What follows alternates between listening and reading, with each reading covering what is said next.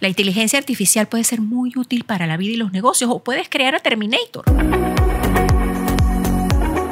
Bienvenidas a Más que Negocios con Janet Salvatierra, un espacio para ti, profesional, empresaria, donde encontrarás inspiración y estrategias prácticas para crear y crecer tu negocio atendiendo a tu bienestar y al impacto que generas en tu entorno.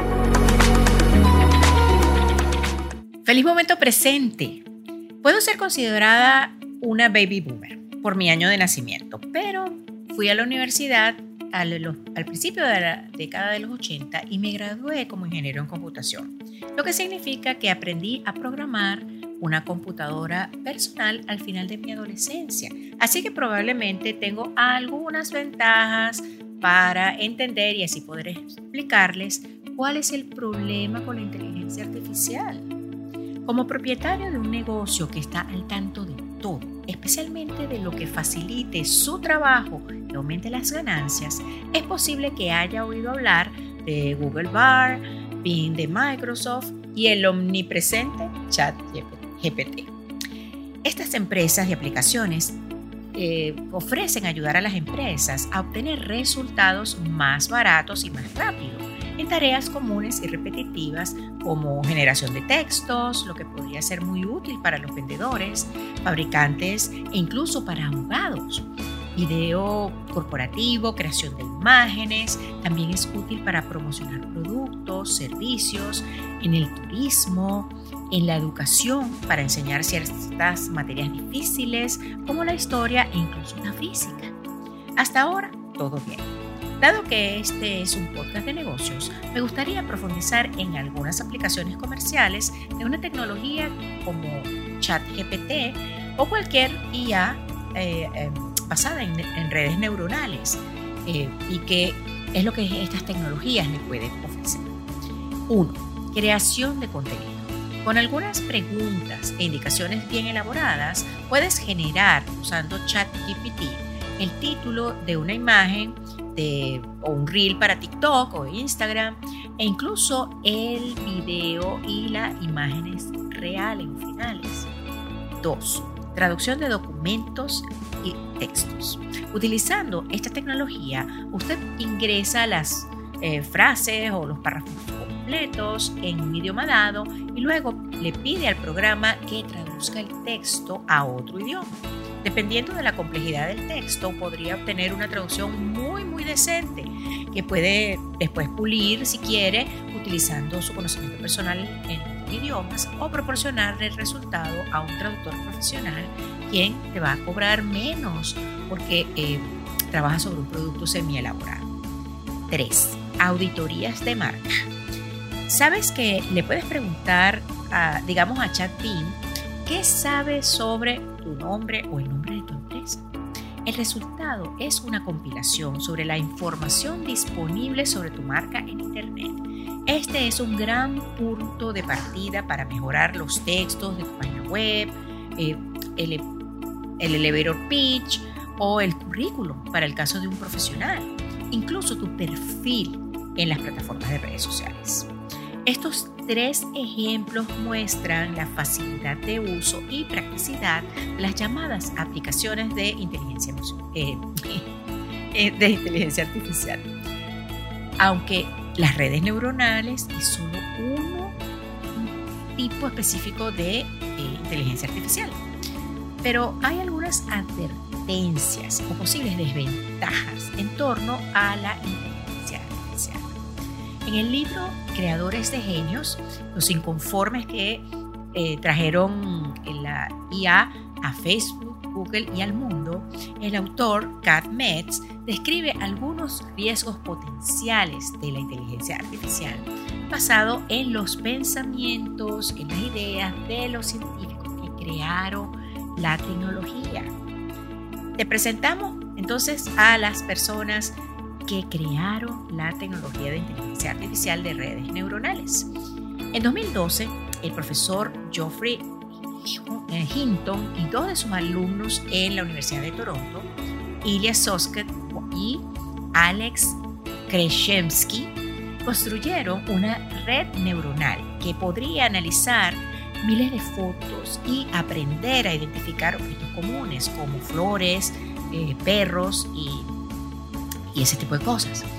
Una red neuronal es un modelo matemático programado como una aplicación que aprende habilidades mediante el análisis de datos. En otras palabras, el programa recibe datos como entrada, montones y montones de datos, hace cálculos estadísticos y llega a conclusiones que generan resultados como información en forma de texto, imágenes, video o audio. Debido a la forma en cómo funciona el programa, las salidas o resultados de cálculos anteriores pueden servir como entradas para su uso posterior. En otras palabras, estas redes neuronales almacenan lo que vivieron en el pasado, que es técnicamente como los individuos pensantes o seres humanos aprenden. Con la potencia actual de las computadoras eh, está disponible, pues las redes neuronales podrían producir resultados asombrosos porque pueden analizar muchos datos en diversos formatos y desde diversas fuentes.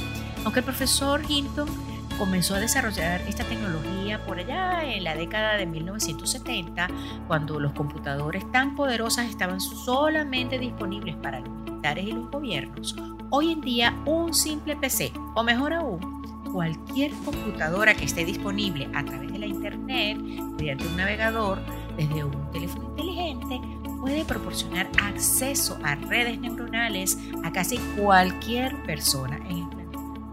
Maravilloso, ¿verdad? Bueno, no tan deprisa. Sí, señor.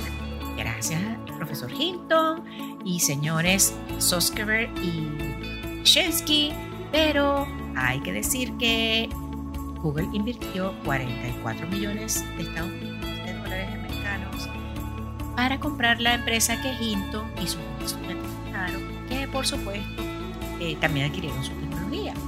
El señor Soskever se convirtió en el científico jefe de inteligencia artificial en OpenAI y así la, la tecnología de redes neuronales comenzó a formar parte de las aplicaciones creadas por estas empresas. Google y por eh, OpenAI. Avancemos rápidamente en esta historia hasta marzo de 2023. Más de una década después de que Google, eh, OpenAI y Microsoft empezaron a invertir seriamente en redes neuronales, la competencia por la posición de liderazgo entre esas empresas ha activado alarmas en la comunidad. ¿Por qué? Porque esta tecnología ya ha demostrado que puede aprender y hacer crecer su poder más rápido de lo esperado. Para el profesor Hinton, por ejemplo, las capacidades actuales de ChatGPT se pronosticaron, o las pronosticó él en 2012, que estarían disponibles alrededor de 2050, no 2023. Y por lo tanto, algunas reestructuraciones sociales son obligatorias en su opinión. ¿Para qué? Bueno, para prevenir el uso negativo de las redes neuronales. Desde el pasado mes de marzo de 2023 hasta hoy, 2 de mayo de 2023, más de mil líderes tecnológicos, investigadores y 19 científicos de la Asociación Americana de, para el Avance de la Inteligencia Artificial han alertado públicamente sobre los riesgos de la Estos riesgos, según ellos, existen para la sociedad y para la humanidad y por lo tanto ellos recomiendan que haya una especie de moratoria para crear los mecanismos sociales que permitan reducir estos riesgos. Aunque no hay una explicación clara sobre qué leyes o reglamentos eh, deben existir para solicitar o acceder a las tecnologías de inteligencia artificial, mi sugerencia personal para usted como propietario de un negocio y líder es aplicar la conciencia o sentido común mientras usa eh, inteligencia artificial en su negocio. Uno de los riesgos potenciales de la inteligencia artificial es la información errónea, creación de textos falsos, videos, para influir en los clientes para que compren un producto, por ejemplo, basado en un testimonial o en una recomendación falsa. Recientemente un amigo mío que trabaja en, en bienes raíces me envió un audio de Barack Obama recomendando sus servicios. Y me lo envió, por supuesto, como una broma para mostrarnos a un grupo de amigos qué se puede hacer con la inteligencia artificial. El audio, déjenme decirles, era impecable. Bueno, para el descargo de responsabilidades de mi amigo, realmente era muy convincente porque el trabajo de mi amigo es realmente increíble y su público objetivo está al de ingresos de Obama, pero bueno, era real. Otro riesgo potencial para la tecnología de inteligencia artificial en los negocios es el reemplazo de los humanos en trabajos como asistentes legales, traductores, asistentes virtuales y otros puestos de trabajo que se ocupan de las tareas cotidianas. Pero ¿es este riesgo real? Lo mismo dijeron en la, en la década de los 70 y de los 80, cuando las computadoras iban a acabar con contadores y secretarias. ¿Y qué pasó? Bueno, es obvio que hoy en día todavía existen esas profesiones, pero también es obvio que los contadores y las secretarias que no manejen las aplicaciones informáticas en sus áreas profesionales se quedarán sin trabajo o compitiendo en desventaja profesional. Y por supuesto, el otro riesgo el de utilizar la inteligencia artificial para la guerra o para el espionaje. En palabras del del profesor Hinton, en los próximos años, a él le preocupa que las futuras versiones de IA supongan una amenaza para la humanidad, porque, y, cito, a menudo aprenden un comportamiento inesperado de la gran cantidad de datos que analizan. Cierre de la cita. Esto puede convertirse en un problema, la verdad, dice él, ¿no? Eh, si las personas y las empresas permiten que los eh, sistemas de inteligencia artificial no solo puedan generar su propio código de computadora, sino que también puedan ejecutar por su cuenta. Y teme el profesor Hinton el día en que, cito, armas verdaderamente autónomas, esos robots asesinos, se harán realidad. O sea, Terminator estaría en la calle. Fin de la cita. Así que, mis queridos líderes empresariales, eh, la inteligencia artificial nos llama a ejercitar ¿qué? las cualidades humanas, la empatía, el comportamiento ético y un sentido crítico. También nos llama a estar pendientes de las próximas regulaciones en torno al uso de estas tecnologías, mientras que los gigantes de tecnología como Google, Microsoft y ahora OpenAI continúan desarrollando las inteligencias artificiales para ofrecer a las empresas nuevas aplicaciones que aumenten la productividad y las ganancias.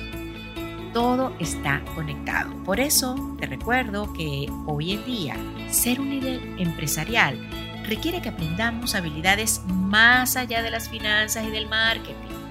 Temas como la ética, son parte de la vida. Y la vida es definitivamente, como siempre les digo, más que negocios.